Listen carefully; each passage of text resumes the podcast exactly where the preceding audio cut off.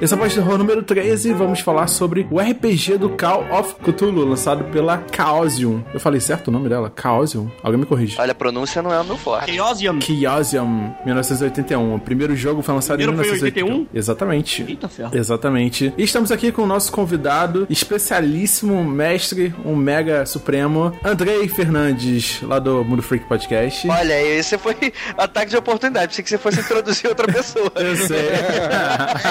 Não sei o que eu falei, quem? Eduardo Expor? Não. Andrei.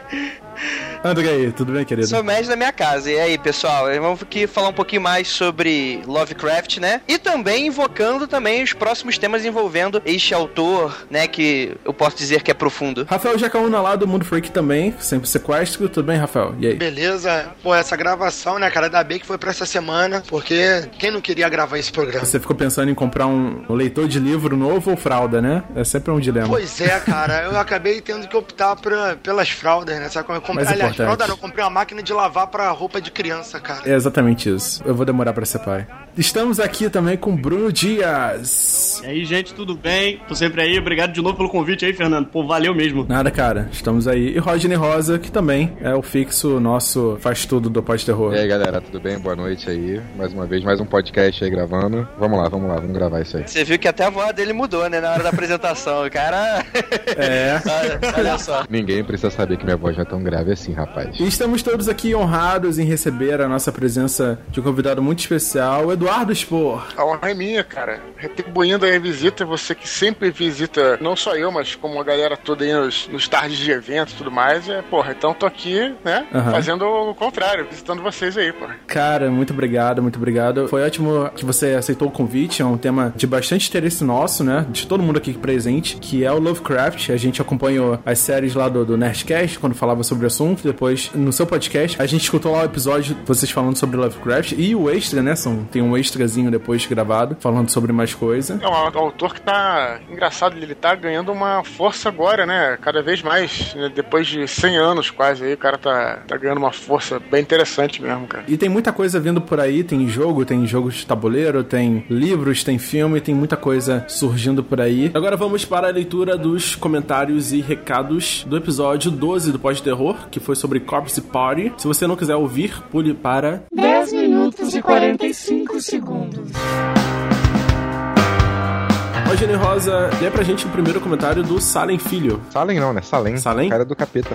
Salem Filho comentou aqui. No episódio anterior, vocês falaram sobre Corpse Party. De forma bem rápida, mas suficiente para informar que existia ovos do jogo e como havia jogado, fui vê-los e achei sensacional. O clima, o gore resumindo tudo. O jogo do PSP que joguei foi o Book of Shadows e achei o enredo excelente. Mas a jogabilidade é totalmente diferente do estilo do feito da RPG Maker. São mais chapadas que interagem e tal. É, não tem jeito. A RPG Maker é aquela parada. É o modo que você tem de fazer algo que você escreveu realidade. Não é a parada perfeita, jogo ideal, assim, né? Não chega nem a ser um jogo indie, porque os jogos indie são bonitos hoje em dia, né? Aham. Mas é o que tem. É o que fez ele crescer e ficar famoso. O jogo é legal. A história é boa. Ele também comentou que ele ouviu sobre o Corpse Party no episódio 11, sobre a história do Survivor Horror. A gente dá uma comentário rápida. Só que a gente falou no 12 um episódio inteiro sobre o Corpse Party. E o Book of Shadows, ele não é mais um adventure. Ele é totalmente text, aquele drama. É só texto, texto, texto, texto, exploração, alguma coisa de point click, mas é, é só texto e você escolhe opções. Você não tem mais possibilidade de mexer os bonequinhos. E por isso foi tão diferente pra ele. O segundo jogo da série é assim. Eu gosto de point and click pra caralho. Joguei muito quando era novo. E a gente precisa fazer um episódio sobre o Corpse Party 2 logo.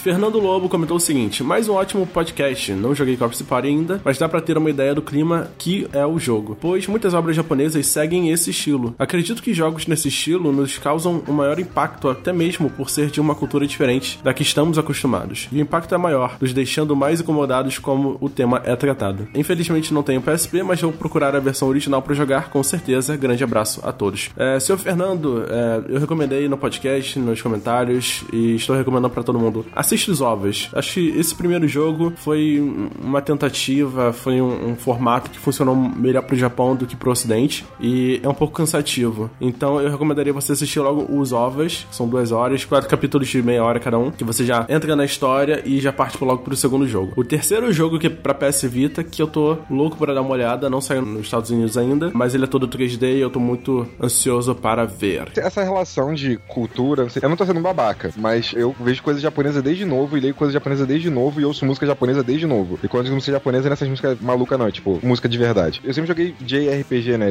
RPG japonês. Pra mim é normal, eu tô acostumado. Mas pra quem não tá acostumado, realmente acaba sendo diferente. Acho que a grande maioria, né? Pra mim, quando eu pego um RPG, na verdade, mais americanizado, algo tipo, eu até acho legal, assim, óbvio. Aí eu acho, na verdade, até mais estranho, porque eu me acostumei tanto com os japoneses, como eles lidam com as coisas, né? A maldade e a bondade, eles vêm de um modo diferente, as coisas eles pensam diferente do resto do mundo, basicamente. Eu acho legal, mas é, pra quem não tá acostumado, é diferente, mas como o Fernando falou, assiste os ovos, vale muito a pena.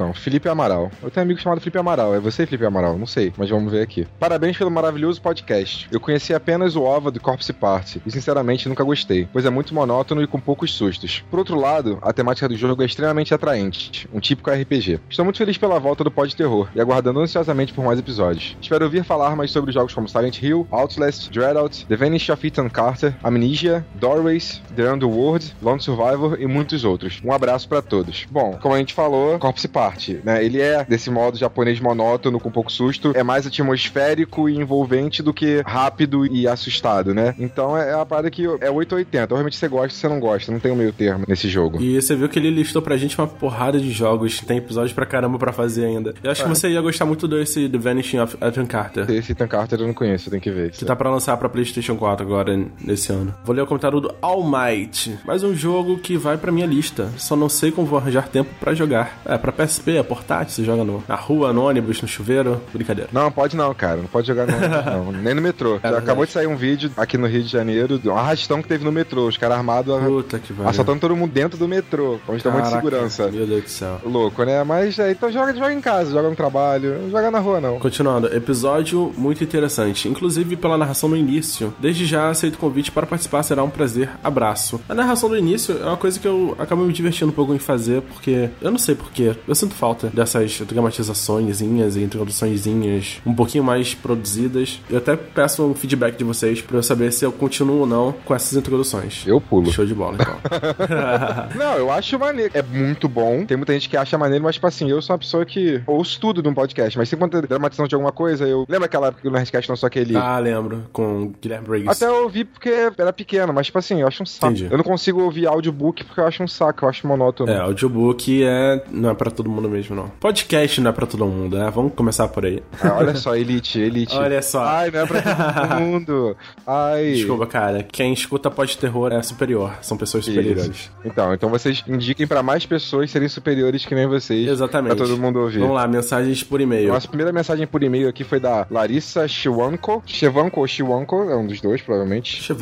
É, Chevanko, provavelmente, deve ser russo. Chevanko. Boa tarde. Comecei a ouvir o podcast de vocês hoje pela manhã e simplesmente adorei. Parabéns pelo trabalho. Posso ser um tipo folgada? Uma sugestão? Vocês poderiam falar sobre o jogo Rule of Rose? Olha é um ótimo jogo de terror psicológico. Obrigado pela atenção e parabéns pelo excelente trabalho. Roll of Rose, quero muito jogar. Eu lembro que ter pego esse jogo quando eu tinha Play 2 e joguei um pouquinho só e parei no início. E eu sempre tive vontade de voltar nele. É, Rule of Rose é um daqueles jogos que eu sempre falo que eu comprei na banca de jornal procurando por jogos como Resident Evil. Eu chegava pro cara e via, o que, que tem de de aquele jogo de Resident Evil? Aí, tem- aí tinha várias capas. Aí eu pegava as capas que eram mais maneiras, tá ligado? Aham. A Rule of Rose tinha uma capa maneiraça, assim, vermelha. Só que eu não joguei direito, eu joguei pouco. Praticamente todos os jogos do Play 12 eu joguei até o final. Eu costumo jogar até o final, diferente do Fernando. Mas Ok. eu confesso, eu confesso que esse eu não cheguei até o final. Eu deveria jogar de novo, porque eu realmente não sei, eu não lembro nada da história desse jogo. A gente vai ter que jogar mesmo pra poder gravar um episódio sobre ele e ele tá na nossa lista de episódios sugeridos. Beleza, obrigado pelo e-mail, Larissa. Ouvintes femininas, por favor, se manifestem. A gente quer saber mais sobre o público que está nos ouvindo. Yuri Ramos mandou um e-mail pra gente. Queria só agradecer e elogiar o pessoal pelo trabalho. Esse último pod terror ficou fantástico. Quando citaram o maker do CDZ, dos Cavaleiros do Zodíaco, fizeram eu lembrar uma parte da minha infância que eu tinha esquecido. Estou ansioso esperando o próximo podcast. Abraço a todos, valeu, falou. É, cara, Cavaleiros do Zodíaco pegou muita gente, né, na infância e aquela saga da Hilda, que o RPG Maker foi baseado, Saga de Asgard. isso. Cara, quando o Seiya veste a armadura de Odin, nossa, eu lembro que foi explosão de cabeça. Ainda mais quando lançou o bonequinho dele, se lembra do bonequinho com a armadura de Odin? Todo mundo se gabava porque tinha essa porra. Eu não lembro disso. Sério, Desculpa. A gente vai parar pra ver essas coisas assim, né? Tem muito jogo, tá? Cavaleiros do Zodíaco não tem nada a ver com terror, né? Mas acaba a gente comentando várias coisas de quando a gente era novo, né? Eu acho isso legal. A gente fala dos jogos atuais também, mas eu acho legal que o pessoal se identifica assim quando tem essas coisas pequenas, que a gente era todo nerd quando era pequeno, a gente acha que a gente foi o único vendo aquilo, porque a maioria dos meus amigos tipo, do colégio não conheciam essa merda. Lógico. aham. Eu via sozinho, jogava sozinho, eu falava, ninguém conhecia. Aí quando você fala sobre isso, com pessoas já do tipo, eu sei que você conhece, você conhece, a gente conversa, a gente não cresceu junto. A gente foi amigo depois de adolescente. Mas você vê, tem gente que também que nem a gente, fez a mesma coisa, sabe? Eu acho mó legal, tipo, eu, eu não me sinto sozinho no mundo, tá ligado? é muito isso, ainda mais quando você escuta isso num podcast que você acaba gostando. E, assim, é um é um tema tão específico que a gente aborda, né? Mesmo assim, a gente acaba pulando por várias coisas. Vocês vão ter uma ideia disso nesse episódio agora com o Eduardo Spor, que a gente fala sobre tudo, sobre RPG, sobre como a gente começou a jogar RPG. Eu vou guardar a surpresa pra vocês ouvirem agora no episódio. Tio expor aí, mandando ver no podcast. E quem sabe ele participa com a gente em algum outro episódio, quem sabe, né? Vamos falar sobre o RPG do Call of Cthulhu, que muita gente aí jogou. E esse é pode ter o número 13 começa agora. Reed, here's a lockpick. It might be handy if you, the master of unlocking, take it with you. The car's parked in the city square. The top looking floor. around Really for that point It's A, just a hunch, zero, but I zero, don't think he's after me because he is after you. Even when I change the bandages, the blood and pus just start oozing Why don't I press? A coisa mais misericordiosa do mundo, acho eu, é a incapacidade da mente humana correlacionar tudo que ela contém. Vivemos em uma plácida ilha de ignorância em meio a mares tenebrosos de infinidade, e não estávamos destinados a chegar tão longe. As ciências, cada uma puxando para o seu próprio lado, nos causaram poucos danos até agora. Mas algum dia a junção das peças do conhecimento disperso descortinará visões tão terríveis da realidade e de nossa pavorosa posição dentro dela, que só nos restará enlouquecer com a revelação ou fugir da iluminação mortal para a paz e a segurança de uma nova idade das trevas. Ao alto desses aparentes hieroglifos havia uma figura com finalidade evidentemente decorativa. Embora seu estilo impressionista prejudicasse a formação de uma ideia muito precisa da natureza. Parecia uma espécie de monstro, ou símbolo representando o monstro, cuja forma só poderia ter sido concebida por uma fantasia mórbida. Se digo que minha imaginação tanto extravagante forjou imagens simultâneas de um polvo, um dragão e uma caricatura humana, eu não estaria sendo infiel ao espírito da coisa.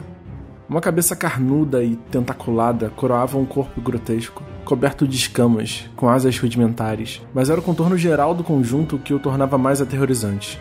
Por trás da figura havia a vaga sugestão de uma paisagem arquitetônica ciclópica. Considerei tudo de que o universo dispõe para conter o horror, e mesmo os céus da primavera e as flores do verão serão, para sempre, veneno para mim. Mas não creio que minha vida dure muito. Assim como meu tio se foi, como o pobre Johansson se foi, eu irei.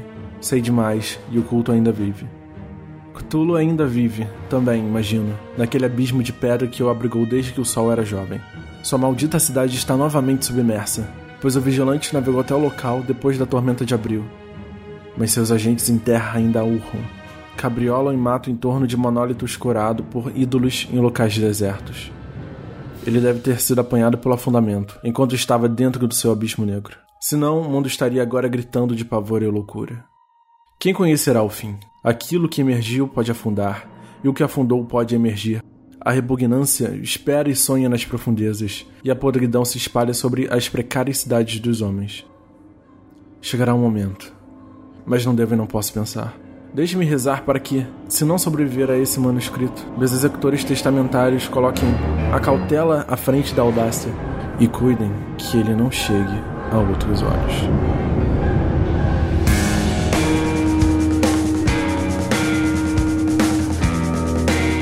Eu queria começar esse episódio jogando logo uma bomba, a merda do ventilador logo, porque eu acho importante começar com uma polêmica. Eu nunca joguei RPG na minha vida. Isso não, é, isso não é realmente muito polêmico, né? Que eu acho que 95% da população mundial não deve ter nunca jogado, né? Cara, é estranho. O Andrei tá falando isso porque o Andrei também não joga. Olha só. Não, eu não jogo, eu já joguei, mas eu não jogo muito, né? Não Eu nunca joguei. viciado. Eu nunca joguei. Simples A assim. última, a última vez que eu joguei RPG foi no meu último ano do colégio, tava no terceiro ano do colégio, foi a última vez que eu joguei. Né? Todo mundo saiu do colégio, cada um foi pra um canto, foi fazer uma faculdade diferente, se separou, então, de papel, RPG de papel, eu nunca mais joguei. Quem é mais velho, assim, quem é mais veterano no RPG é com certeza o Eduardo e o Rafael com Uno. É, eu acho que mais velho eu sou, né? Não sei se não é RPG. o Eduardo deve jogar há mais tempo. Eu jogo desde os 13 anos, eu tô com 28. Olha aí. Uma quantidade legal de Mano, eu comecei jogando D&D, depois passei a jogar D&D, Vampire, Holy Master, e jogo até hoje, cara. Agora, inclusive, tô começando a jogar a quinta edição do Dungeons and Dragons aí que saiu, tá, tá Pô, mó frisson, tá bem maneiro. Gostaria de jogar, mas não tenho dinheiro pra comprar os livros. Olha, cara, realmente não é barato, sabia? Eu, o Players lá, eu pedi na Amazon, deu 95 reais. Não é muito barato não, cara. O preço dos livros, né? Só que o momento não é propício pra comprá-los. Isso aí. é, é livros ou fraldas, né? Não, as fraldas já estão compradas, cara. O bebê nasce e aparece tanta coisa pra você comprar que não tinha na lista prévia, sabe? É um pesadelo. O- É que nem obra, né? É que nem obra, você tem que calcular o dobro de tempo e o dobro de dinheiro, o triplo, né? Exatamente. Mas, Rafael, tu tá de bobeira. pô. Você compra o quinta edição, aí lançou a sexta, você já usa aquele papel já pra limpar, né? Já fica... Ótima saída. Dá pra fazer a Sim. gambiarra aí, filho. Compra da quarta edição, pode já desde já. Como Desde que foi lançada, né? Eu já tenho toda a quarta edição. Eu tenho sete livros da quarta edição. Olha Então, aí. pronto, já tá pronto, cara. Pega bicho.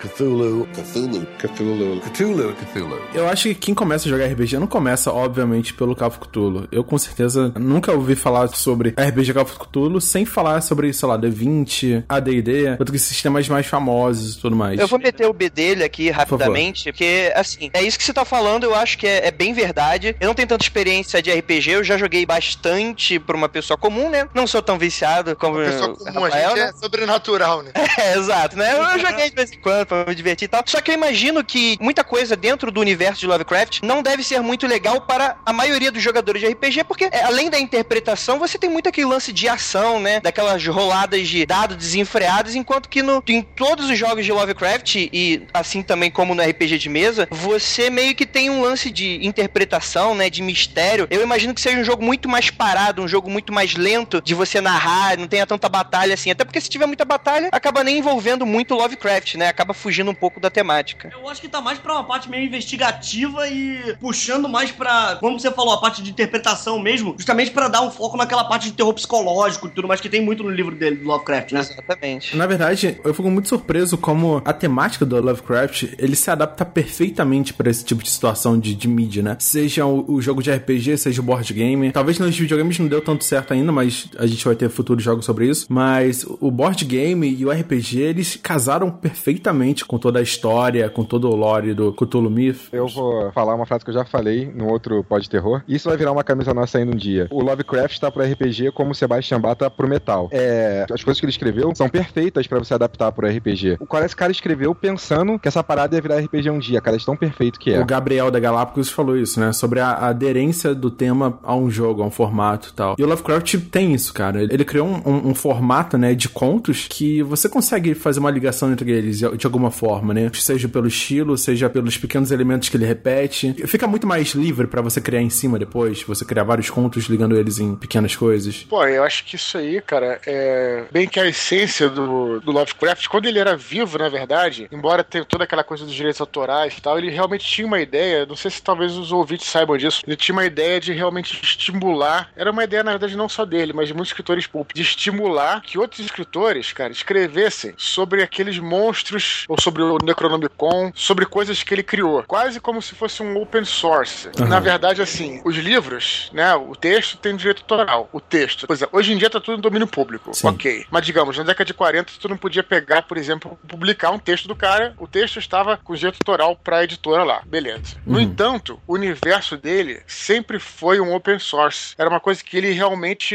ele queria que fosse isso. Estimulava outros autores a escreverem sobre o Necronomicon, a escreverem sobre o Cthulhu, o Great Cthulhu e tal. Tanto é que muitos caras fizeram isso depois dele. É isso é muito, muito bacana, é muito maneiro, né? Porque você pode criar em cima mesmo, e se você quiser criar uma aventura de RPG e você escrever essa aventura, qualquer coisa, você, ele, se estivesse vivo, gostaria disso, sacou? Era a proposta dele, sempre foi. Então isso que eu acho maneiro. E tem também as limitações daquela época, né? Ele escrevia muita por cartas, né? Então você tinha uma limitação ali de espaço. E ele gostava mais dessas histórias, ele conseguia pensar melhor é, nessas histórias cabiam em cartas, em pequenos folhetins. Boletins e podiam ser veiculados em revistas e, e foi o lado que ele seguiu, né? Era a mídia dele, né? A mídia dele era a revista, né? Era, não vou dizer difícil, tá? Assim, mas eu vou dizer assim, que era a mídia em que ele se encaixou, aquela mídia pulp, né? As revistas pulp eram, você tinha contos, na verdade, né? Tinha como Uhum. você publicar um livro numa revista, vamos dizer assim, era uma coisa meio estranha. Aí eu já não sei se foi uma coisa que ele se encaixou a isso, a esse meio, ou se o meio se encaixou, caiu bem as coisas dele, né? Eu, eu não, não saberia te dizer. Até porque Lovecraft, ele é, pelo que a gente consegue entender, tanto pelas cartas quanto pelo próprio trabalho dele, ele era também um autor muito experimental. Primeiro porque ele estava desbravando é, conceitos bastante novos, assim, que misturavam as áreas que ele gostava, né, de astronomia e por aí vai. E por isso, talvez também seja um pouco bom de encaixar, porque é uma mitologia que ela não é uma mitologia presa, é uma mitologia completamente solta. Você tem lá os Elder Gods, né, você tem lá as Dreamlands, dá muito pano pra manga, acho que a gente pode dizer assim, né? Digo mais, assim, por que, que ela é solta? Porque tudo aquelas coisas que as pessoas vislumbram lá, do sobrenatural, se tu pensar assim bem friamente, cara, pode ser que aquilo inclusive não exista. Nada daquilo exista. Pode ser uma loucura do cara. Exato. Então você faz o que você quiser, meu irmão. Sabe? Tipo, se você quiser se contradizer. Porque na verdade essa, essa normatização, quem fez depois foi o próprio, o próprio RPG que a gente tá falando aqui e tudo mais, que deu essa sistematizada. Mas se entrar nas histórias do Lovecraft, você vê que, pô, cara, é... ninguém sabe o que é exatamente. Ele dá margem pra qualquer tipo de especulação, interpretação, etc. Você pode fazer do jeito,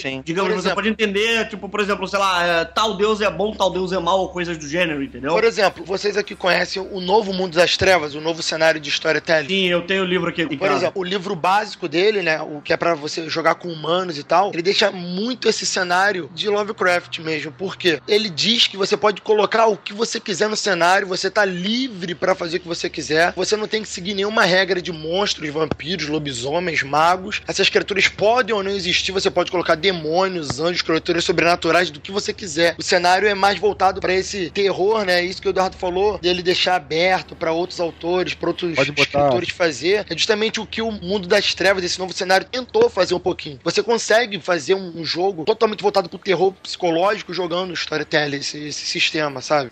Só queria complementar também é que não só a própria mitologia do cara precisa ser utilizada, mas também o conceito dele é um conceito muito abrangente, algo que remete a muito ele, assim. Então, assim, às vezes você pode criar uma história em que não cite nenhum dos elementos da mitologia, Necronomicon, Cthulhu, Dagon, você não precisa citar nada disso, mas só de você colocar todo aquele conceito, daquele mistério, né, daquela coisa investigativa, do conceito da loucura, você misturar um pouco desses elementos e acabar fazendo uma narrativa próxima a ele, você consegue notar isso muito fácil. É igual pegar aqui exemplo, o, o Hellboy. Eu tinha uma amiga que ela não conhece muito da história do Lovecraft, conhece um pouco Cthulhu, porque hoje em dia ele eh, já tá na cultura pop, né? Só que no final do Hellboy, ela acreditava que aquele era o Cthulhu. E em nenhum momento Cthulhu é mencionado, ou qualquer coisa Lovecraftiana é mencionada dentro de Hellboy, apesar de ter muitos elementos que puxam, remetem muito a esse conceito do cara. E a gente pode puxar isso pra onde? Por exemplo, o Anjo da Morte, né, do Eduardo Spohr, você tem o começo do livro, você tem uma parte logo após o dia D, né, uma pequena missão, não vou dar muito spoiler aqui, que, são, que, é, que é relacionada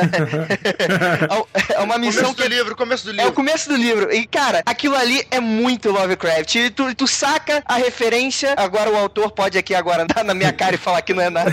Mas se der tudo certo, ele vai, ele vai concordar comigo, né? Mas é, é muito interessante isso, que você pode não mencionar nada dos elementos. O cara não tem um Silmarillion, né? Não dita as regras. Mas ele tem ali um estilo, um feeling que você consegue sentir com certeza. É sem querer fazer o jabá, e só respondendo ao Andrei, com certeza tem todos os meus livros, tem alguma coisa do Lovecraft e do próximo aí vai ter uma mais do que vocês pensam. Mas deixa eu falar uma coisa interessante. Já que a gente tá falando de RPG, tava então ontem fazendo ficha de quinta edição, né, do, como tá falando aqui do D&D, né? Coisa e linda. cara, a parada tá tão entranhada na cultura popular, a parada do Lovecraft, que tem uma classe lá, é, na verdade não é bem nova, é uma classe que foi incorporada chamada Warlock, que é tipo um, um bru- é bruxo, é um bruxo. É diferente das outras classes de Magic User, porque, por exemplo, o Wizards, ele na verdade pega a magia dele estudando, ele estuda aquelas fórmulas e aprende a lançar. E enquanto o Warlock, na verdade, ele faz um pacto com uma criatura. E aí tu tem lá com que criatura você pode fazer um pacto e cada criatura que você escolher, cada tipo de criatura, o teu Warlock vai por trilhas diferentes, entendeu? Então, por exemplo, aí tem três criaturas. Tem uma que é, é Fey, né, que é tipo fazer pacto com um espírito de fada, qualquer coisa assim. O outro é Find, né, que é demônio, né, aquele demônio clássico. E o outro é Great Old Ones. Você pode fazer um pacto com uma criatura do Cthulhu jogando D&D. Os caras já botaram lá. Aí tem um é exemplo de criaturas, na verdade não é só o Cthulhu, são qualquer criatura alienígenas. Aí dão um exemplo de várias criaturas que já aparecem na cultura popular e tudo mais, inclusive Great Cthulhu, escrito no livro, cara, sabe? E isso é muito foda. Você vê, que tá lá, você pode fazer o pacto. Aí, óbvio que o mestre vai dizer assim, né? Esse não faz parte do panteão é do meu mundo lá. e tudo mais, mas tá lá disponível pra você. É, o cara pode cortar, né? Mas assim, é a maneira como isso tá tão entranhado na cultura popular, cara, que fico realmente impressionado como é que o cara, né? Era um cara do interior lá, é um cara meio estranho do interior, de uma cidade pequenininha lá no norte da Nova Inglaterra, né? Que é nos Estados Unidos, pra quem não sabe, né? E o cara conseguiu chegar a esse ponto, cara. Quase tudo que se escreve de terror hoje em dia. Então isso até é um estímulo aí. Baseado- O André participou do meu curso né, de literatura, Sim. a gente falava muito isso lá, assim. Até um estímulo da galera que fala: ah, não, eu sou um cara que não tenho nada e não vou conseguir nunca chegar a lugar nenhum. Quer dizer, esse pensamento é muito errado. Você correndo atrás você consegue, né? Sem querer levar a conversa para outro lado. Mas quando eu lembro do Lovecraft, eu lembro muito disso, cara. Um cara que não era nada, cara. Um cara mínimo e o cara hoje em dia é toma esse tamanho todo, né? Que a gente vê. E me faz pensar também quantos Lovecrafts a gente já não, não deixou de descobrir por, sei lá, é, falta de atenção às vezes, ou porque o cara não teve. Não foi publicado, de repente, né? Tava no, tava, no Isso, inte- é. tava no interior, em algum canto. De repente o cara desistiu, coisa. sabe? Isso que eu fico muito bolado. O cara não perseverou. Stephen King foi quase um desse, né? Que quase não saiu do, do anonimato. Deu sorte quase por causa da mulher dele, né? É, foi a esposa dele, né? Sim, foi a esposa sim. dele que pegou o manuscrito e falou assim: ó, vai atrás dessa porra, maluco. E aí o cara foi, entendeu? Exato, Realmente. se não fosse, o Stephen King não tava aí, então. Cthulhu, Cthulhu,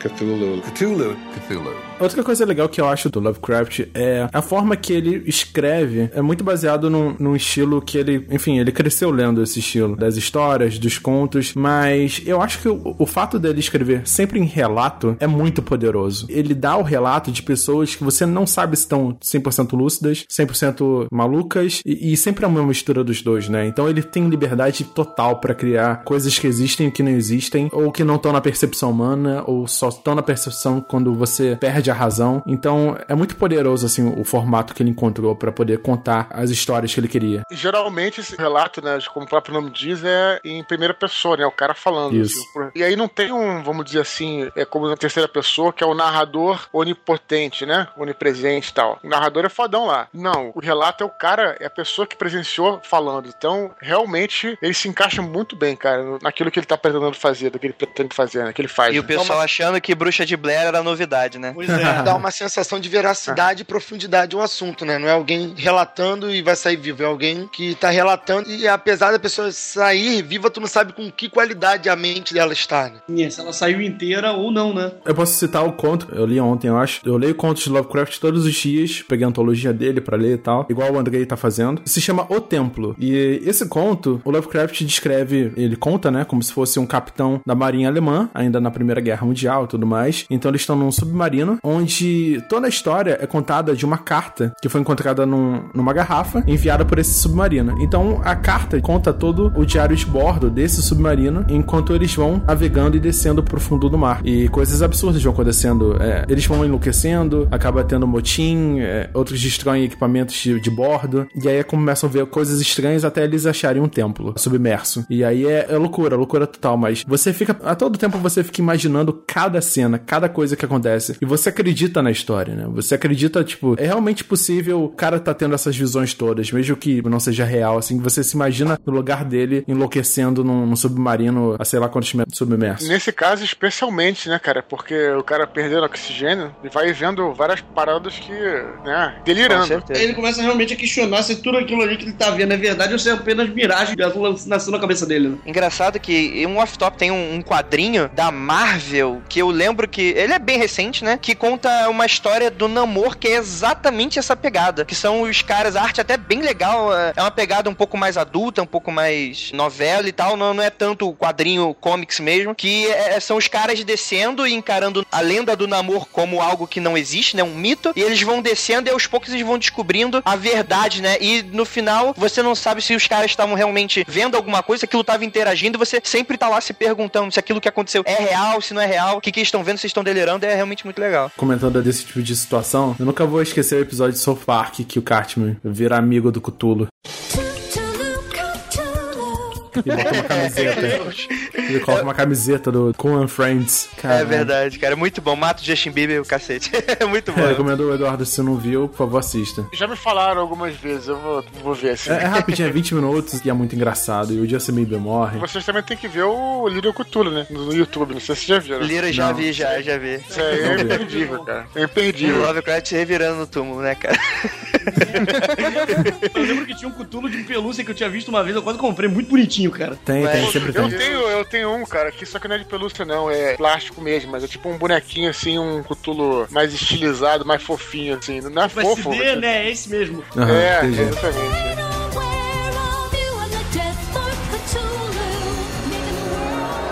A Causen desenvolveu um, um sistema chamado Basic Role Playing, que era um sistema utilizado por todos os jogos dela. Primeiro foi usado o RuneQuest, só que eles estavam tentando criar uma história de terror, tipo um formato de terror para esse sistema. E eh, a princípio foi criado o Dark Worlds, um jogo que nunca foi publicado pela Chaosium. E logo em seguida, cara, olha só que loucura. O Saint Peterson, o cara que criou Doom, a série Doom de jogos de computador, ele criou um suplemento pro RuneQuest com o tema Dreamlands do Lovecraft.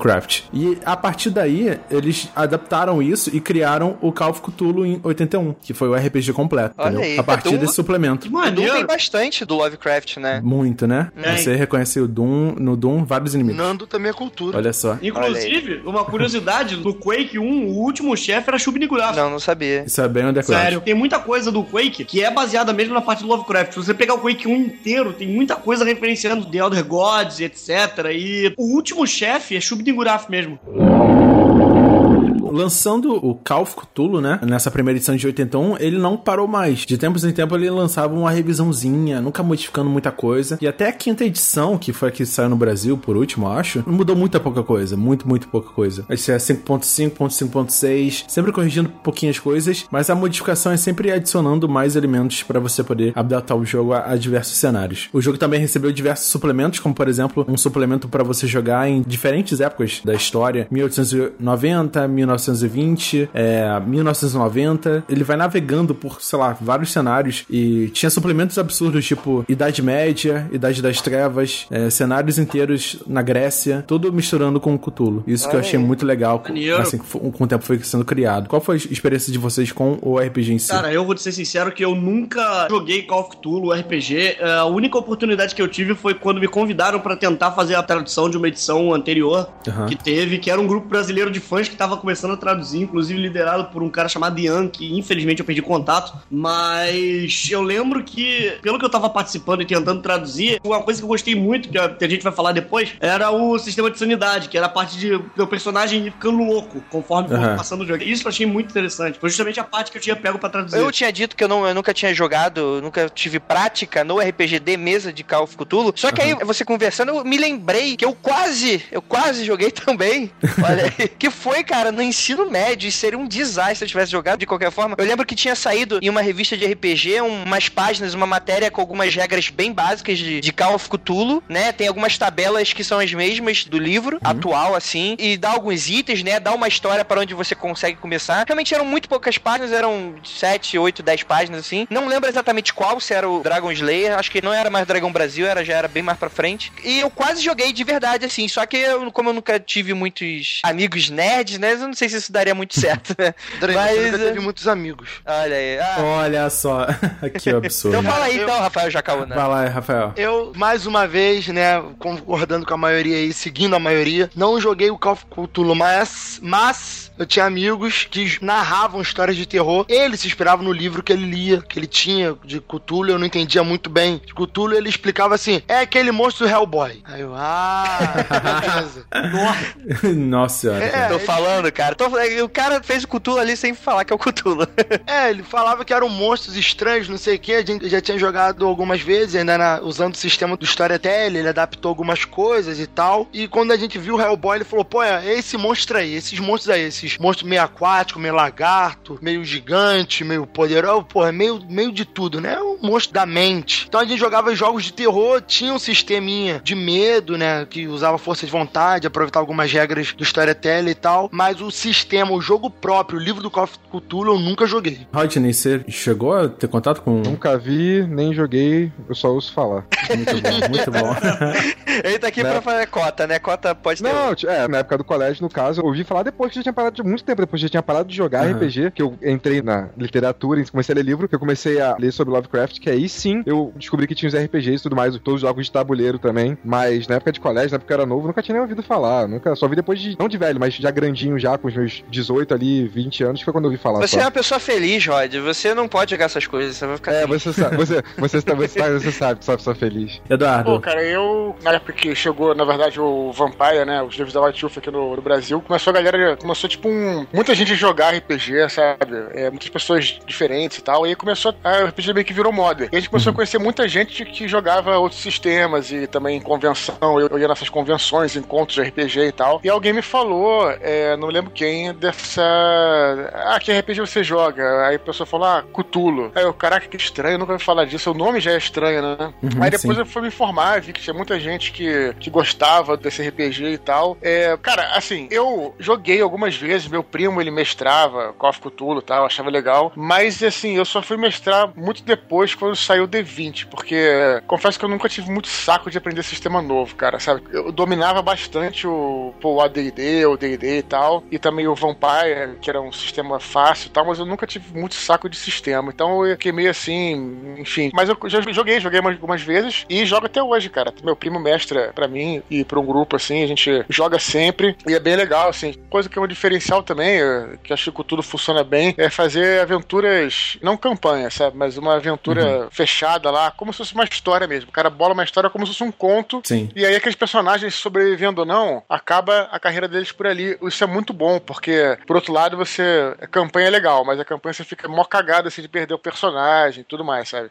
Nessas aventuras solo, você faz o personagem do dia e você age mesmo como aquele personagem correu, o cara corre. Que na campanha, numa campanha de ADD, tal, de DD, tu acaba forçando um pouco a barra, assim, o que é normal, sabe? Aham, sim. Assim não, vou agir como uma pessoa normal, entendeu, cara? E aí funciona muito bem, pô, me amarro. E até hoje jogo, cara. Entendi. É bem interessante você ver isso, isso que o Eduardo tá falando. Eu imagino que seja até bem interessante você jogar, às vezes, até com personagens já prontos que já acabam se jogando nessa história. E você realmente tentar interpretar como você tá tendo ali com essa ótica, sei lá, de um pesquisador, de um arqueólogo, de um, um policial que tá tentando desvendar um crime, do que basicamente você tentar ser um herói de ação. E assim também, por causa dessa jornada com fim, né? Que você não talvez não prolongue muito mais uma grande sequência de aventuras, porque no final das contas, é, é, depois que termina a história, você ou tá morto ou você ficou louco. Não tem outra. Você não se torna o Rambo do, É. no mundo de Cthulhu. Não existe isso. isso é... Então é um conceito bem interessante de jogar que muda um pouquinho. Como eu falei antes no começo do cast, não é realmente um RPG que todo jogador de RPG talvez gostaria de jogar, né? Que é- são conceitos assim um pouco menos na moda, né? De RPG mesmo. O, o Call of Cthulhu, ele teve altos e baixos desde a, do primeiro lançamento, né? Porque, pelo que eu estudei da história da Chaosium, ela teve um, um momento que ela investiu pesado nesse Call of Cthulhu e tudo mais. Eles lançaram até um card game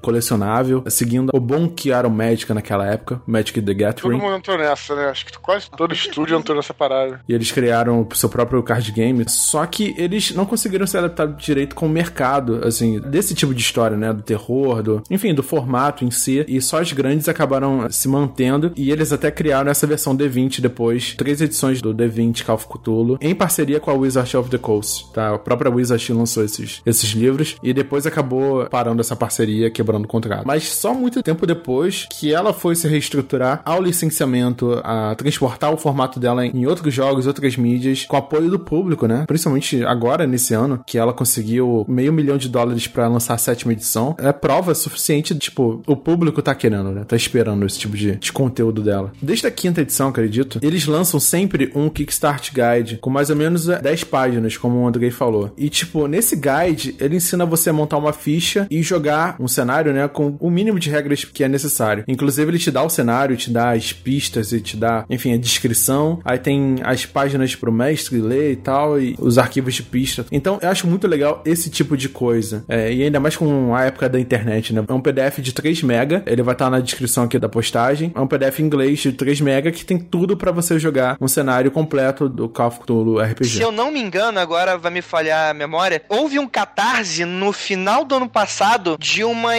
editora para fazer a tradução e o lançamento do RPG Call of Cthulhu aqui no Brasil. Por problemas eu acabei não podendo participar, mas eu achei bem interessante, assim, eu tentei até muito, mas infelizmente não consegui. E eu tô muito de olho quando lançar esse livro e ver como é que é, né? Tudo bem que vai ser na faixa de preço de qualquer RPG, eu imagino. Não é necessariamente um livro como um livro de historinha, né? Um pouquinho mais caro que isso. Deixar o link para você aí, Nando. É a editora Terra Incógnita, olha aí, de Belo Horizonte. Legal, eu vou adicionar assim na postagem. Não conhecia. Cthulhu, Cthulhu, Cthulhu, Cthulhu, Cthulhu. Como funciona o personagem no Call of Cthulhu RPG? Ele é bem diferente dos outros sistemas de RPG, justamente pelo que o Eduardo falou. Você não espera que ele sobreviva e seja o herói no final do dia. A maioria dos personagens, pelo menos. É, muitos deles estão na história pra realmente se ferrar, ficarem loucos ou morrerem no processo. É um sistema que ele penaliza bastante, assim, ele cria o um medo, né? Esse perigo real. Você não entra num quarto ou numa sala com a certeza que você vai sair vivo. Essa certeza você não tem. E esse sistema permite isso. Tanto que, por exemplo, uma das características desse sistema é que você não aumenta seus pontos de vida, por exemplo, em nenhum momento. Não importa o quão forte ou quanto protegido você esteja, você sempre vai ter o mesmo ponto de vida. Você tá sempre preparado, mas nunca suficientemente pronto para qualquer desafio, entendeu? E é lógico, depende muito do mestre. É, aquela ideia mesmo que você tomar um tiro, coisa assim, você pode ser experiente pra caramba, mas não vai adiantar muita coisa, né? Essa é a ideia. Eu lembro que no starter que eu tinha pego da revista, né, ele falava, né, de alguns perigos e tal, e uma delas, eu lembro agora que a gente começou a conversar sobre isso, eu tô me lembrando mais e mais. Era começava a história em uma casa, né, uma mansão, e você ia lá investigar e começava a ocorrer eventos estranhos nessa casa. Aí um dos eventos que mais me chamava a atenção era uma faca voadora que ia na sua direção. Aí você vê que às vezes um jogador de RPG tá acostumado a, sei lá, ele tá numa moita e sai de lá de dentro um, um tarrasque nível 40. E para quem for ver uma faca levitando na sua direção, pode parecer até nada, uma bobeira, mas você tentando puxar um pouquinho desse pro mundo real, quer dizer, você tá dentro de uma casa, né, que você não conhece, né, e as facas começam a voar na sua direção. Se você não morrer, você vai sair de lá bem tantã, né? Então, é, é, eu acho que é um pouco dessa experiência. Cada jogo tem que passar isso. Se não passar, não é Lovecraft, assim. Tem elementos que são e tem elementos que com certeza não são. E elementos que com certeza não são é essa distribuição de level de você cada vez ficar mais forte, nível 20, o cara se tornar praticamente um semideus dentro da história. Isso não pode ter de jeito nenhum. É, né? tem que ser uma conjunção entre o, tanto o mestre quanto os jogadores, tem que entender isso, cara. Então, por exemplo, vamos lá, zumbi é uma coisa que no RPG, no D&D normal, você vê toda hora e sai cortando cabeça e como, né? Sim. Isso, você vê um zumbi no Call of Cthulhu, cara, é você tem que encarar como se você visse um zumbi de verdade, como se você estivesse andando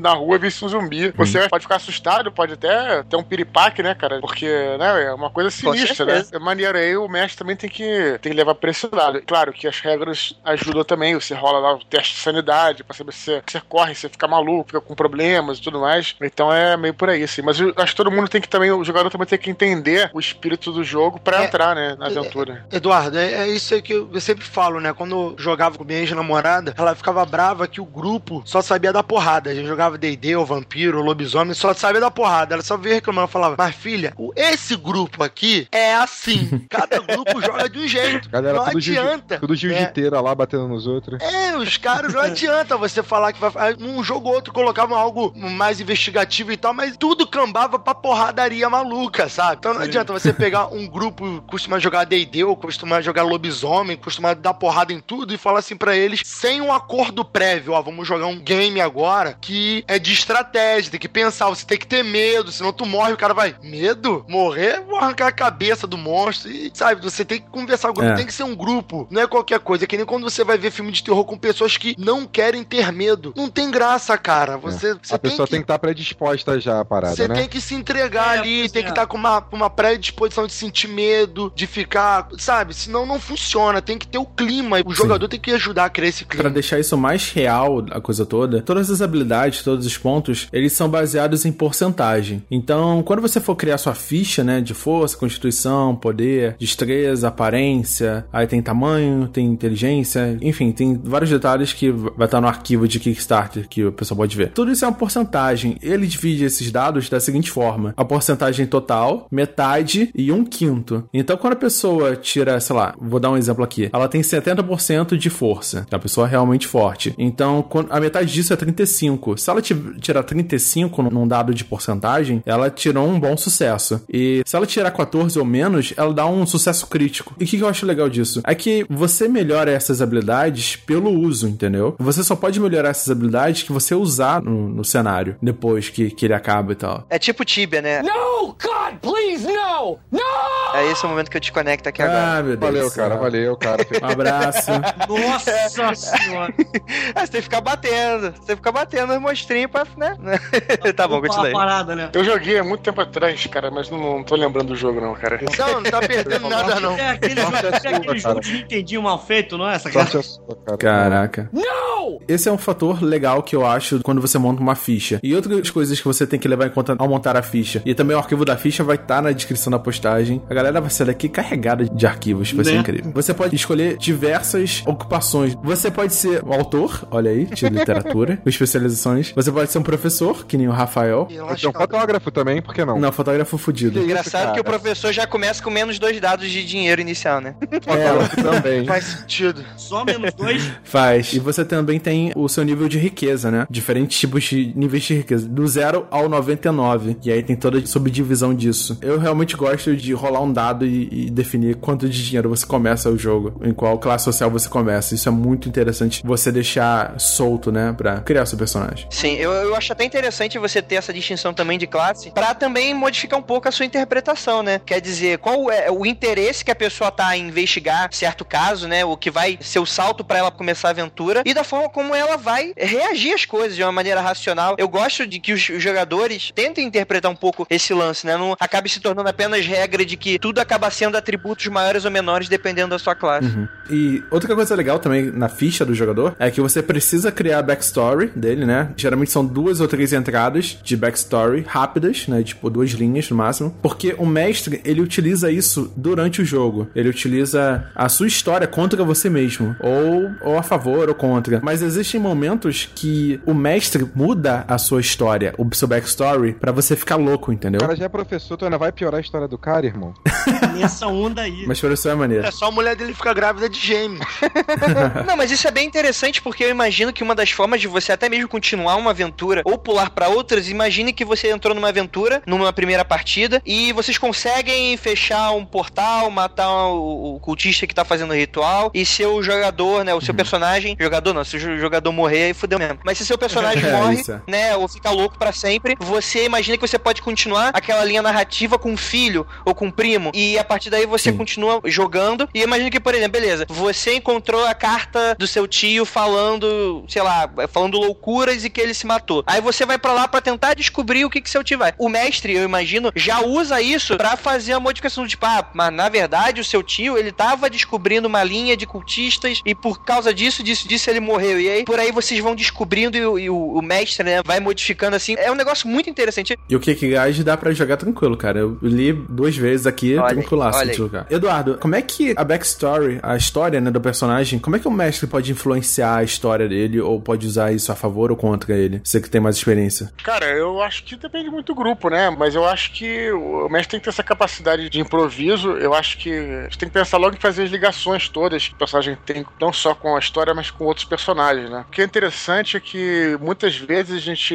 fez em grupos personagens que não tinham nada a ver com o que o mestre queria, mas realmente o cara conseguiu improvisar e ficou muito maneiro, entendeu, cara? Então teve uma vez que em Cthulhu eu fiz lá um, um bandista lá, não tinha poder nenhum, não. Era um empresário de futebol de terceira divisão. é, Legal. É, porque era aqui no, no Rio, né, na década de 20. E o meu irmão fez jogador de futebol, magricelo lá. Se tal. falar que o aí- nome é Alejo, Não, não. Cara, Por favor, E assim, a gente falou, como é que o cara vai, é, né? E aí que a gente conseguiu. É claro que depois, de, como eu falei antes, depois de um tempo, eu acho que uma segunda aventura e tal, já é mais difícil, sabe? Tu, você encaixar o cara, assim. Mas na primeira aventura, é, é muito fácil você conseguir encaixar personagens diferentes, entendeu? Eu não vou dizer fácil, mas a gente consegue fazer, assim. Depois, é claro que o cara não vai, né? Um cara normal não vai perseguir aquele perigo, né? Ele vai recuar aquele perigo. Mas você colocar uma situação como, sei lá, o cara é colocado naquela situação de forma aleatória, tal, e é, acho que se consegue fazer sim, cara. O mestre tem que ter essa habilidade de tentar improvisar, né? Mestrar é muita improvisação também. Né? Eu acho muito foda as pessoas conseguem realmente desenvolver uma história assim no improviso. É, eu acho que não deve ser tudo no improviso, sabe, cara? Eu acho que tem que ter uma linha né, da aventura e tudo, e aí você improvisa, uhum. né, nas lacunas. Quando eu narro aqui, primeiros jogos que eu narrava, geralmente eu trabalhava mais a história nos jogos de terror, mas eu comecei a reparar que quem não joga não pode entender, mas a galera que joga vai entender. O jogador sempre vai fazer uma coisa que você não espera. A missão do jogador na vida do Sim, mestre cara. é não seguir a história que o mestre quer. Então, se você for muito no trilho, o jogador vai embananar, você vai ficar puto, você não vai conseguir improvisar e o jogo vai ficar ruim. Então, o que, que eu fazia? Eu fazia o começo, fazia mais ou menos o meio e tinha o destino final. O caminho completo eu preenchia com o que os jogadores iam fazendo. Eu sempre tive uma facilidade de imaginar, de improvisar. Isso me ajudava. Eu deixava sempre fichas que poderiam ou não ser usadas de monstro, NPCs, né, paradas. Se eles mudassem de estrada, tinha um NPC pra ali e tal. Então é muito desse improviso e da sua capacidade de ter imaginação rápida. Tem muita gente que usa justamente fazer esse teu ponto aí, Rafael. Só que, tipo, em vez de você pensar, por exemplo, começo, meio e fim, você começa, você pensa no começo e no fim. Aí, tipo, você quer que determinados jogadores cheguem a um determinado ponto, por exemplo, a um determinado ponto da história. Você vai colocando, tipo, sei lá, alguns pontos chaves, alguns eventos que, tipo, os jogadores chegam e necessariamente chegam em algum ponto e daquele ponto acontece alguma coisa. para poder dar prosseguimento da história do jeito que você quer e do jeito que eles também sigam a história junto, né? Isso também é uma coisa que é válida para fazer. Sim, sim. Em RPG, uma coisa que eu acho super válido é você sempre pedir. No DD é meio desnecessário no termo geral, apesar de eu gostar. Mas em outros sistemas é bem legal você sempre fazer o prelúdio do personagem. Essa história que no Cthulhu tem, que você pode usar em jogo e tal, nos outros sistemas você pode utilizar muito isso. Fazer sempre as adaptações em cima da história do personagem,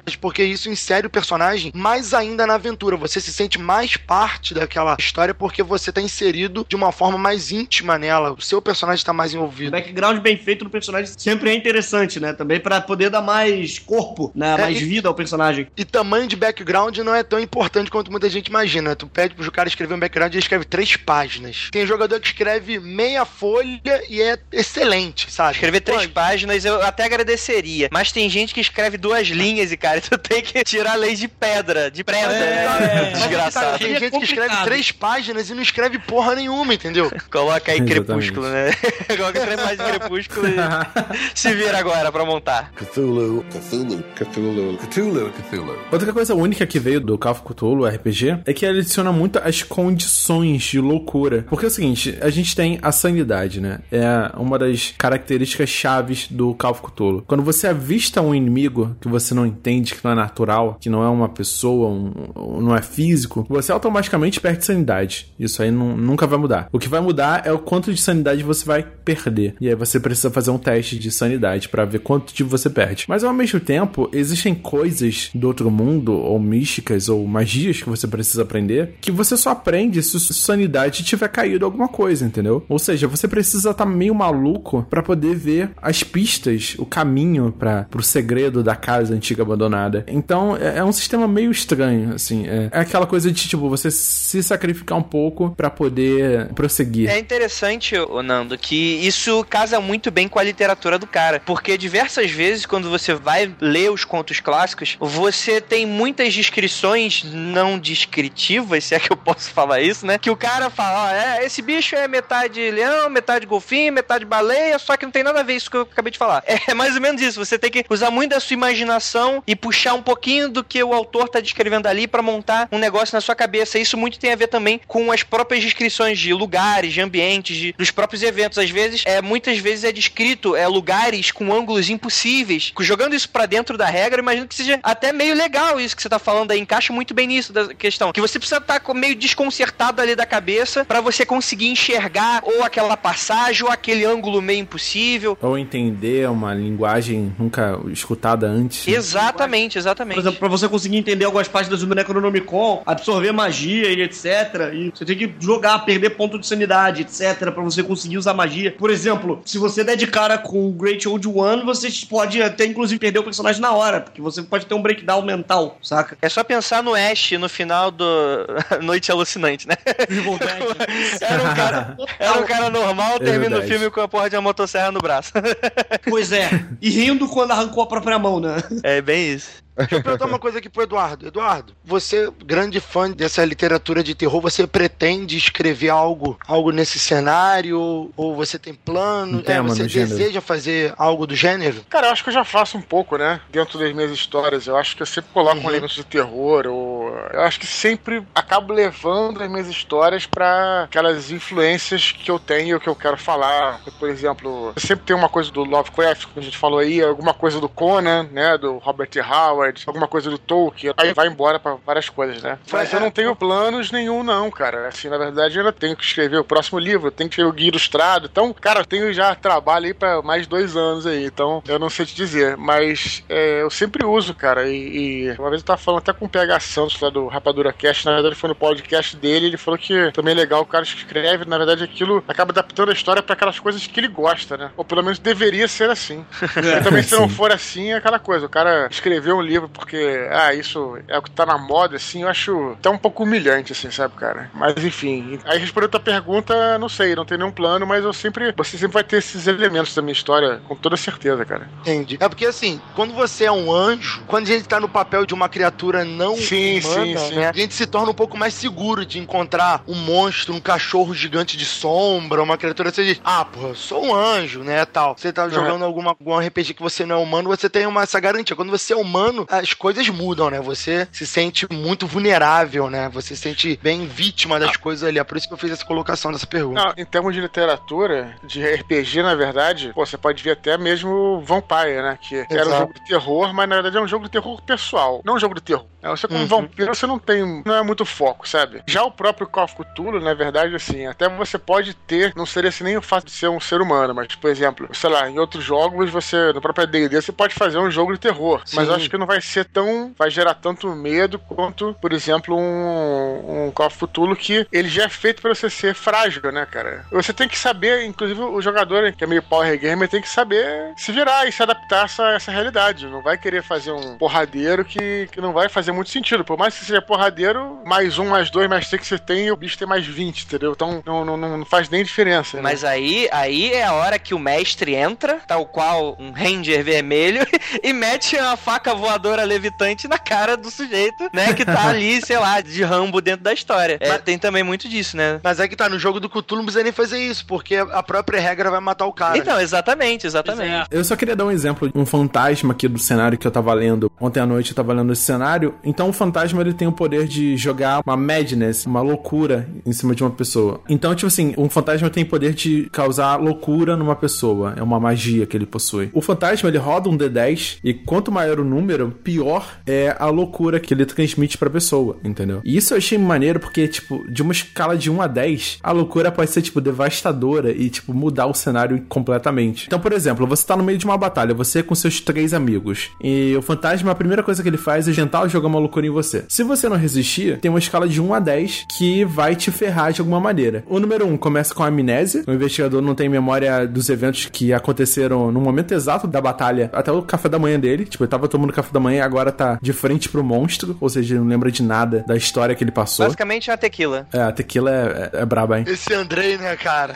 É assim que a gente vê. O segundo nível, o investigador sofre uma psicomática, eu não sei traduzir isso agora. É, por exemplo, ele fica cego ou fica surdo ou perde o, o- a utilização de um dos membros, mas é psicológico, entendeu? Ele fica com o psicológico abalado e ele é desabilitado psicologicamente. Tipo, ele pode um- se cagar, né? Ele pode perder a. Ó, ele, ele perde, Isso. ele perde psicologicamente a- o controle daquele braço. É um efeito psicossomático, né? Aquilo Ah, é de isso, é isso que eu- você. Exato. Eu, eu ia É, falar que é- o nome é psicossomático. Eu estudava isso quando eu fazia psicologia. Psicossomático, Fisicamente exatamente. você é afetado por um dano mental psicológico, né? Exato. O terceiro nível é a violência. Uma névoa vermelha envolve você de raiva e você começa a atacar tudo e a todos em volta de você, aliados, cenário ou inimigo. É, é uma violência que causa em você. Você perde o controle. O quarto seria a paranoia. O investigador sofre uma paranoia severa durante um de 10 turnos. Quando você sofre a paranoia, ninguém é confiável. Todo mundo tá te espionando, todo mundo vai te trair. E aí você, você precisa se vingar ou se preparar com isso. E aí pode ser palco de muita manipulação do mestre, né? Conforme a paranoia que ele constrói. O quinto nível, uma outra pessoa próxima a você, ou algum amigo seu, ele se torna uma outra pessoa que é muito significante para você. Por exemplo, você tá no meio de uma batalha e o seu companheiro de batalha, ele vira o seu pai, por exemplo. E agora você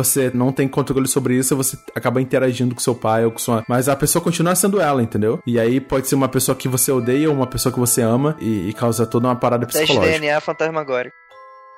O sexto nível é desmaiar, simplesmente. Desmaiar por um de 10 turnos, não poder fazer nada. O sétimo nível é você correr em pânico. Você não pode fazer nada. Na verdade, você corre em pânico, você deixa pra trás todo mundo e tenta fugir do local de todas as maneiras possíveis. Inclusive pegando um carro, barco e deixando todo mundo pra trás. E aí você viaja por um de 10 turnos pra longe da batalha. O oitavo nível é histeria física e emocional. O investigador, ele entra em estado de histeria, ele começa a rir ou chorar muito ou gritar muito, incapacitado de fazer outras coisas e influenciando as pessoas em volta O dele. famoso cair no chão rindo que nem louco e todo mundo ficando te olhando com aquela cara de O apavorado. nono nível é a fobia, pode ser qualquer fobia que você quiser. Claustrofobia, sei lá, medo de barata, medo de demônios, medo de espaço confinado. E a fobia acontece mesmo que o gatilho dela não esteja presente. Então a pessoa começa a ver baratas, ver aranhas e tal. Esse é o nono nível. O décimo nível é uma mania, é o nível mais interessante da lista, né? Porque o investigador ganha uma mania do nada. Por exemplo, uma compulsão para lavar as mãos, ou uma compulsão irracional para mentir, uma compulsão irracional de gostar de vermes. Uma Eu pensei que compulsão fosse- de se atracar com fantasma. olha aí, olha. Pode ser. Uma compulsão irracional e imediata durante, sei lá, um de 10 turnos de adorar sapatos. E o cara adora começar a olhar os sapatos todo Ainda mundo. bem que fantasma não tem sapato. Você tem muita possibilidade, né, de manipular justamente por essas possibilidades de mexer no psicológico da pessoa e modificar o cenário, modificar a percepção que ela tem. Interessante que o jogo acaba ficando mais rico, né? Eu tinha imaginado inicialmente que essas 10 possibilidades fossem crescentes, mas não, elas são bem aleatórias, né? É bem interessante. Eu gostaria de jogar um jogo. Sabe que me pareceu assim, quando tu tava descrevendo as 10 maneiras, me pareceu muito poderes do vampiro no storytelling. Muito demência, Aham. é, presença, você fica com vários sintomas do gênero, sabe? Fúria, medo. É, Isso é muito pode maneiro. ser algo que tenha se baseado, inclusive. É, você descrevendo isso aí foi muito igual. E isso é muito presente em todos os contos de Lovecraft. Cada conto, ele destaca um desses temores, um desses problemas. Pra quem não conhece, né, Pra quem não entende do assunto, de tipo como a mente humana consegue ser afetada por causadores externos e internos, é, em cada conto do Lovecraft ele sempre tá destacando uma percepção. Ele era um cara muito estudioso, né? Não só de astronomia, química, ciências em geral, que ele utilizava muito no- nos contos dele, mas ele era muito observador do comportamento humano para o medo, né? Com o medo, que era o que chamava muita atenção disso. Talvez porque o medo fosse também um sentimento muito primário do ser humano, né? E pouco explorado. Não, mas uma das coisas que deixava ele realmente pé da vida, tanto que foi esse dos- um dos motivos que ele começou a escrever, foi exatamente você levar os outros autores, né, que vieram antes dele, não os grandes autores, né, mas os autores pulp, né? Ele ficava pé da vida porque ele tratava muito com leviandade, esse tipo de coisa, né? Aparecia caveira, demônio, monstro, vampiro, e no final das contas aquilo não afetava de nenhuma maneira aquele herói clássico, né, meio Hércules, que tá lá e, e não vai se afetar por aquilo. E, e ele ficava meio bolado com isso. Ele quis fazer diferente. Exato. Eduardo, você já explorou alguma vez nos seus livros esse tipo de, de pegada que você mexe com o psicológico e a percepção do- dos seus personagens? Como é que é isso? Eu acho que foi o Rafael que falou aí, né? Tem essa coisa, né? Que vocês bem falaram, como os personagens muitas vezes são anjos criaturas sobrenaturais, eles têm, vamos dizer assim, uma, uma resistência maior à parada, né? Mas eu acho que talvez o que eu tenho mais explorado foi talvez no Anjo da Morte, cara, que é o Daniel, né? E tentei colocar sobre ele várias questões, é, traumas de guerra e tudo mais. Não sei se muito pela questão do medo, não, cara, mas eu acho que pela questão da, do psicológico, acho sempre importante e ele tem toda a razão, cara. Eu não sabia essa informação. Que o Andrei falou, né? De você acontecer uma coisa marcante na vida do personagem e você tratar aquilo como algo leviano, né? Eu acho que isso aí é uma coisa que os autores devem notar. Deve sempre ter uma consequência do que é colocado, sabe? Eu acho que mesmo em qualquer tipo de personagem, né? Verdade, só isso que torna o personagem, vamos dizer assim, verdadeiro, né? Em vez de ser simplesmente um, sei lá, um pedaço de papel. É que é interessante isso, é, apesar de não ter ser esse o contexto no momento da história, mas logo no começo do Filhos do Éden, aquele lance da personagem personagem principal, né? De você Sim, ter sim. ela com a memória desfragmentada, apesar de não ser esse contexto talvez relacionado ao terror, né, algo horror e tal. Eu acho que é muito daquilo também, né, de você ver ter ali uma confusão mental, um lance de não saber o que tá acontecendo. Aí eu acho que ali eu diria que expressaria muito bem talvez isso, né, se você jogasse dentro de um contexto do horror Lovecraftiano. É bem interessante. Eu já acho É, que tem um certeza. contexto maior nas partes que os amigos do Daniel, os soldados, eles se deparam com criaturas sobrenaturais. Sim, sim, é verdade. E você falou aí, no primeiro, né, o Filhos do Éden, Herdeiro de Atlântico do primeiro, que tem uma personagem que é a cara que acha que é um ser humano, né? Até um determinado ponto do livro, que ela realmente acha, ela vê uma criatura sobrenatural lá, uma criatura que vai atacá-la e tudo mais, ela ainda age como um ser humano. Ela fica sem saber o que fazer. Depois, finalmente, né, essa, essa situação passa e ela tem esse vislumbre aí. Mas eu acho que é isso, cara. Eu acho que tem que trabalhar mesmo todos os personagens, porque, na verdade, assim, eu acho que pode ser um anjo, pode ser um vampiro. Nada disso vai fazer sentido se aquilo não tiver relacionado com você de alguma forma. Então, o vampiro, por exemplo, não falando de falar de anjos, vamos falar dos robôs, por exemplo. Olha só, eu dou esse exemplo, é muito legal. A gente fala sobre isso. Os robôs lá do Asimov, na verdade, não são robôs, são seres humanos. Eles encarnam nós, como seres humanos, tentando nos rebelar, nos, é, seguir o nosso, o que a gente quer, sair da programação. Essa é a grande metáfora. Né? Então, os robôs não são robôs. Os robôs somos nós. Da mesma forma, os anjos, da mesma forma, qualquer criatura que tiver que se colocar, se ela não se relacionar com você de alguma forma e não te passar nada, não acho que faça muito sentido, não. É, é apenas um personagem, um pedaço de papel, né? É, Às vezes, pra um RPG clássico, medieval, D&D, isso é até válido, mas é, a gente só tá ressaltando aqui que Call of Cthulhu, você precisa ter esse cuidado mais acurado com seus personagens, com a profundidade psicológica dele, senão você acaba se tornando mais um jogo, né? E, e o objetivo dele é realmente sair um pouquinho dessas aventuras clássicas, é você tentar entender um pouco, né, a psique humana, esse tipo de coisa. Eu acho bem interessante. Outra coisa interessante quanto à história ainda é que todos os cenários prontos, suplementos e tudo mais, ele adiciona arquivos, textos prontos, pedaços de papel, livros, pedaços de jornal, sempre para serem usados durante a história. Então, se você for investigar uma biblioteca, uma casa antiga ou sei lá o que, sei lá o que, você tem uma série de complementos, né, que você entrega fisicamente aos jogadores e eles precisam ler e tentar decifrar aquilo tudo. Isso tá presente em vários suplementos do Call of Cthulhu, entendeu? Muito Isso bom. eu achei muito interessante porque ele puxa esse lado do investigador, né? Da pista. Do que era realmente a maioria dos personagens do Lovecraft eram investigadores, eram exploradores de alguma forma, né? Ou se não eram, estavam fazendo o papel de. Isso. Isso, jornalistas e curiosos, né? A curiosidade. Então eu acho muito legal você poder jogar uma história dessa e realmente receber pedaços de papel, pedaços de dicas, enfim, uma descrição física que você pode compartilhar com seus amigos e tentar tomar decisões e percepções sobre Uma aquilo. coisa interessante também é o fato de você ver que o personagem tá sendo desconstruído. Você tem toda aquela imagem de que, pô, vai ser só mais um herói, vai ser um cara bonzinho e etc. E no final das contas você vê que o cara também tem erro, que o cara tem seus medos e tudo mais, e isso tudo é explorado. Você vê que o personagem vai sendo destruído. Isso é muito bacana. Isso é uma coisa que me interessou, Exa- isso é uma coisa que interessa. No momento que a barata voa, filho, não tem mais não, filho. É. Exatamente. Dá- O problema, por exemplo, você tá no meio do fogo cruzado. Digamos, você tá no meio que seria uma seita, culto a um da Dagon, por exemplo. O teu personagem tá no meio de um culto a Dagon e a tua reação é tipo nada mais nada menos que não. Se você fosse um herói, tipo, sei lá, de D&D, você ia chegar, você ia puxar a espada e ia falar em nome de, sei lá, um deus bondoso e sair matando todo mundo. Como seu personagem normal, a primeira coisa que você vai pensar é o quê? É ruim que eu fico aí, corre. Você pede ajuda pra polícia também, local, é. e aí você tem que fazer um teste pra convencer a polícia, e é muita loucura. Isso sem contar quando você já não tá com a sanidade baixa, você não consegue ligar ponto a ponto, você explica a história pro cara, eles acham que você tá maluco e seu personagem vai parar no asilo, né? Que é o que geralmente acontece. Manicômio, cara, Tem manicômio. razão, manicômio. Asilo é asilo é inglês, viajei, foi mal. Asylum, né? Ou então você fica maluco e, e se junta ao culto e tudo certo. Também tem essa. É válido, eu acho válido, né? Se junta com quem tá ganhando. Vale, já tô aqui mesmo, vamos lá.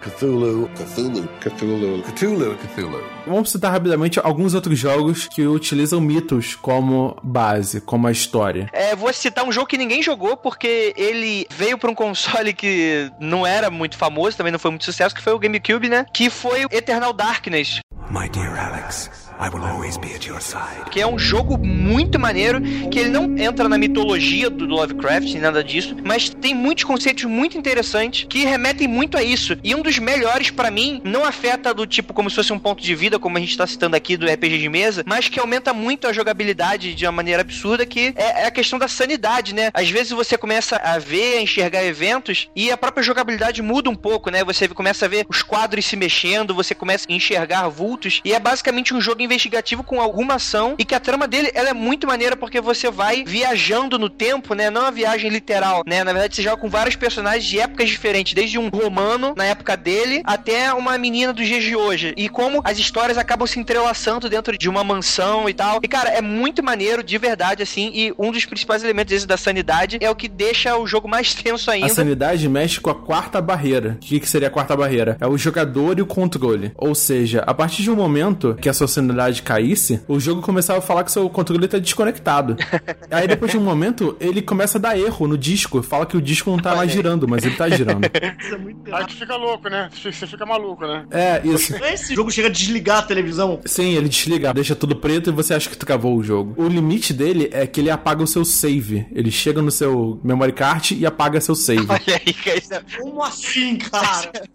isso é muito hardcore. É mentira, tá? Ele não apagava de verdade, mas ele fazia toda a simulação de tipo, entrando no seu save e apagando todos os seus saves. É, isso aí, é isso aí. filho. É válido. A loucura começava com o que o André falou. É, quadros se mexiam, as estátuas viravam rosto, e quanto mais tempo você ficasse naquela situação e, e menos tempo você explorasse direito, você ia ficando mais louco, mais louco, até piorando. Aí por aí vai, a sua barra de vida muda de cor, é, os controles ficam invertidos, aí loucura total. Bruno Dias, Tá recomendação. até muito famoso, que eu acho que a gente chegou a falar, inclusive, se não falou, ah, provavelmente vai, da série Penumbra e a série Amnésia, né? O- Os dois devem muito, muito dessa parte desse universo. Não, não diria exatamente puxando diretamente do Cthulhu Mitos, mas eles envolvem muita coisa de, de sanidade. Tem um personagem que você não pode ficar em determinada situação, tá indefeso, você não tem nenhuma arma pra contra-atacar os inimigos e você tem que geralmente fugir. E você tá num esquema de você tá indefeso mesmo contra as aberrações que estão no local. Penumbra e Amnésia, todos pela Benja Produtora, né? E são ótimos exemplos de jogos de terror levados à, à excelência. É verdade. Rafael Jacaúna, alguma outra fonte de jogo para Lovecraft? Eu sempre cito isso, mas é porque os monstros seguem essa ideia. É o Dead Space. Aqueles monstros são nesse espírito, cara. What was that? Did you hear that? Not sure. The hell? I don't know. Something's in the room with us. Sabe? Meio. Uma religião, né? Em volta dos monstros também, né? Sim, verdade. é verdade. É, religião, tem objetos sagrados, poderes, é, artefatos, monstros deformados, aquele espírito meio de monstro japonês, monstro de pesadelo. Eu acho que é, segue esse ritmo de Lof- Lovecraft. Essa parada aí.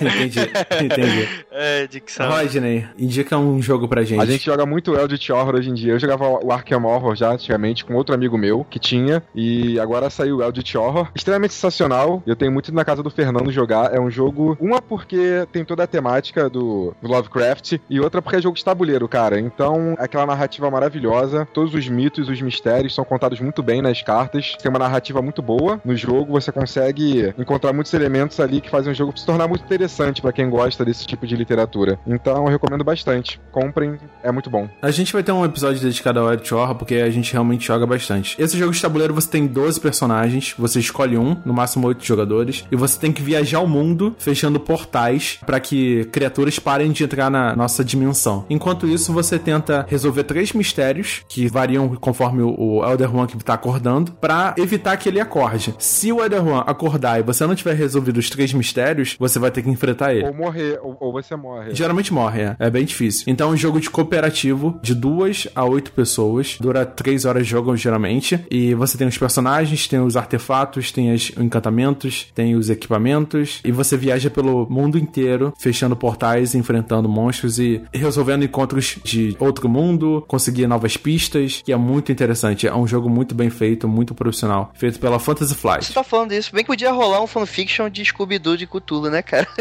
Seria. Mas já tem, maneiro. cara. Teve episódio do Scooby-Doo de Cthulhu, sim. Sério? Sério? Que maneiro, cara. Você precisa mandar isso pra gente, cara. Cara, só não vou falar que foi maneiro porque eu detesto Scooby-Doo, cara.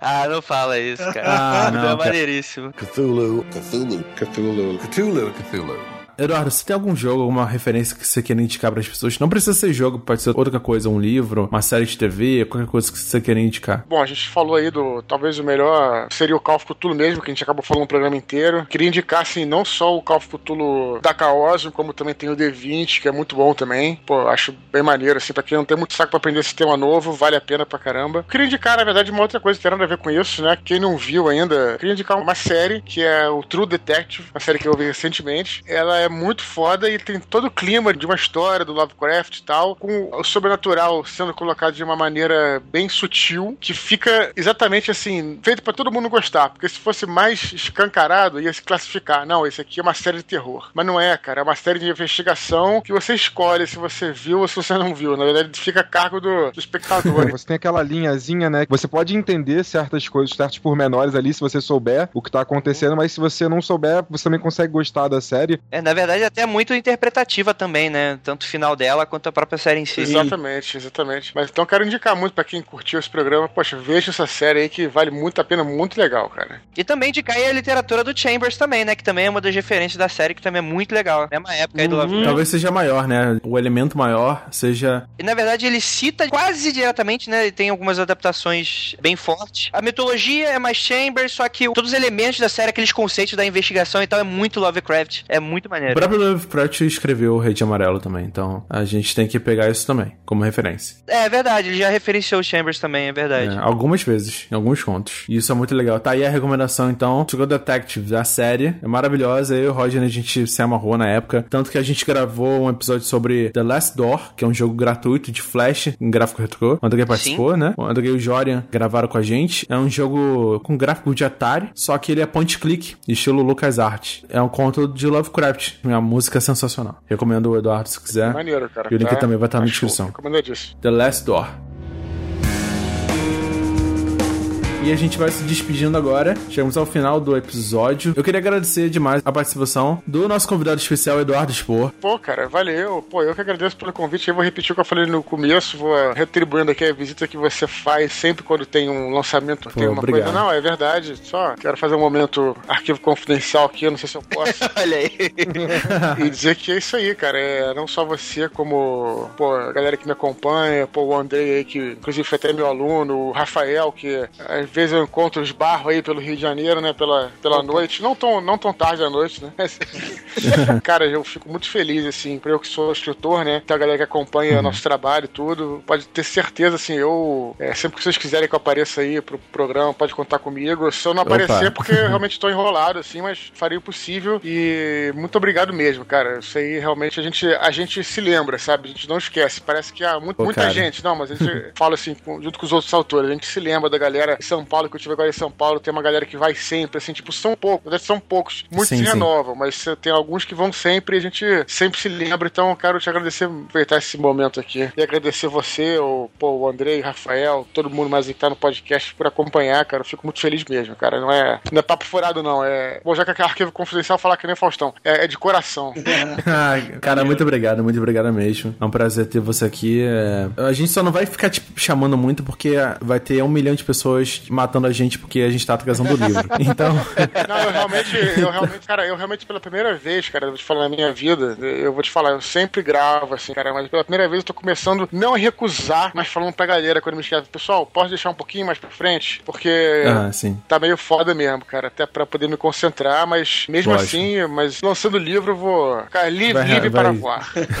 Olha aí. Olha aí a frase solta. Olha aí que perigo. É. Obrigado, Andrei Fernandes, do Mundo Freak Podcast. Olha aí, olha aí. Fazer um pequeno jabá rapidamente. Por favor. Pra você, jovem, infante, que está aí escutando o Pod Terror, você curte esse tipo de temática, então você vai lá no mundofreak.com.br que a gente tem lá o nosso Mundo Freak Confidencial, que é um podcast somente voltado para temas insólitos e para o paranormal, para o sobrenatural. O Nando já participou algumas vezes. Yes! É isso, fica aí o convite para vocês, vocês gostam desses assuntos. E é isso, né? Super produzido, muito profissional. Eu tô torcendo pra que dê super certo. É, e também comprem meu livro quando eu lançar ele. Olha aí, olha aí. Jabá. Daqui a Não 10 pode, não pode anos perder a o pessoal vai escutar. Acho que eu vou apoiar o livro desse cara que vai demorar mais 20 anos pra sair.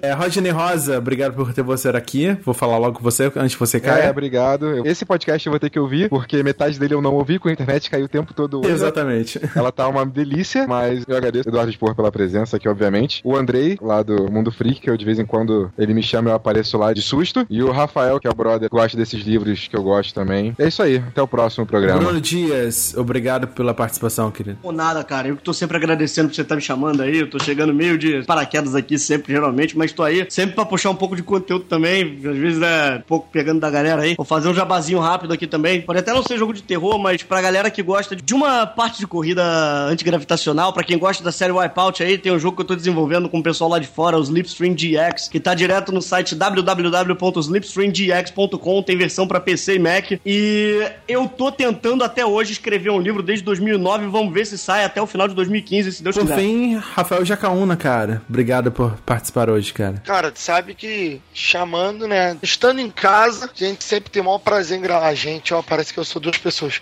Eu sempre tenho o maior prazer em gravar. Pai, você agora Assim, virou gosto... pai, virou pai, é isso mesmo. Virou pai, cara. Olha aí. Tá Já. tá no subconsciente. Vai ver, vai ver que é isso. Eu não gosto muito de gravar com o Andrei, não, porque o Andrei é chato pra cacete. A gente, Inclusive, o Andrei tinha marcado o programa pra gravar o Mundo Freak hoje. Eu falei pra ele, porra, tem gravação do Fernando? Ele, ah, é. Tá, tu vê. Aberto logo, que ele tinha Que esquecido. vacilo. a gente ainda vai roubar o Rafael ainda. Vai, vai, fácil. Eu, eu falei isso alto, era pra pensar só isso. Então, chamando, cara. Pô, aí, Rod, eu tô esperando pra você chamar outro dia pra tirar foto aí, pra eu fingir Aí que vou sim. tirar foto. Exatamente. Vai ser- aí eu vi vantagem. Aí eu vi- galera, galera, muito obrigado pela participação hoje. Muito obrigado, Bruno, Andrei, Rafael, Rodney e Eduardo Valeu, cara, por hoje. valeu. Cara, valeu, obrigado mesmo. Foi muito maneiro. então, pessoal. Só um detalhe, eu acho que a minha internet tá vacilando, que a minha namorada tá meio bolada, eu acho que ela tá no corredor toda hora mexendo no fida pra minha internet cair. Ah, com certeza é isso. Com certeza é Isso isso. explica muita Com coisa. certeza é isso. Valeu, gente, boa noite. Valeu, boa noite. Boa noite. hein? Um abraço. Obrigadão por hoje, cara. Valeu, galera. Abraço. Valeu. Um abraço. Tchau, tchau.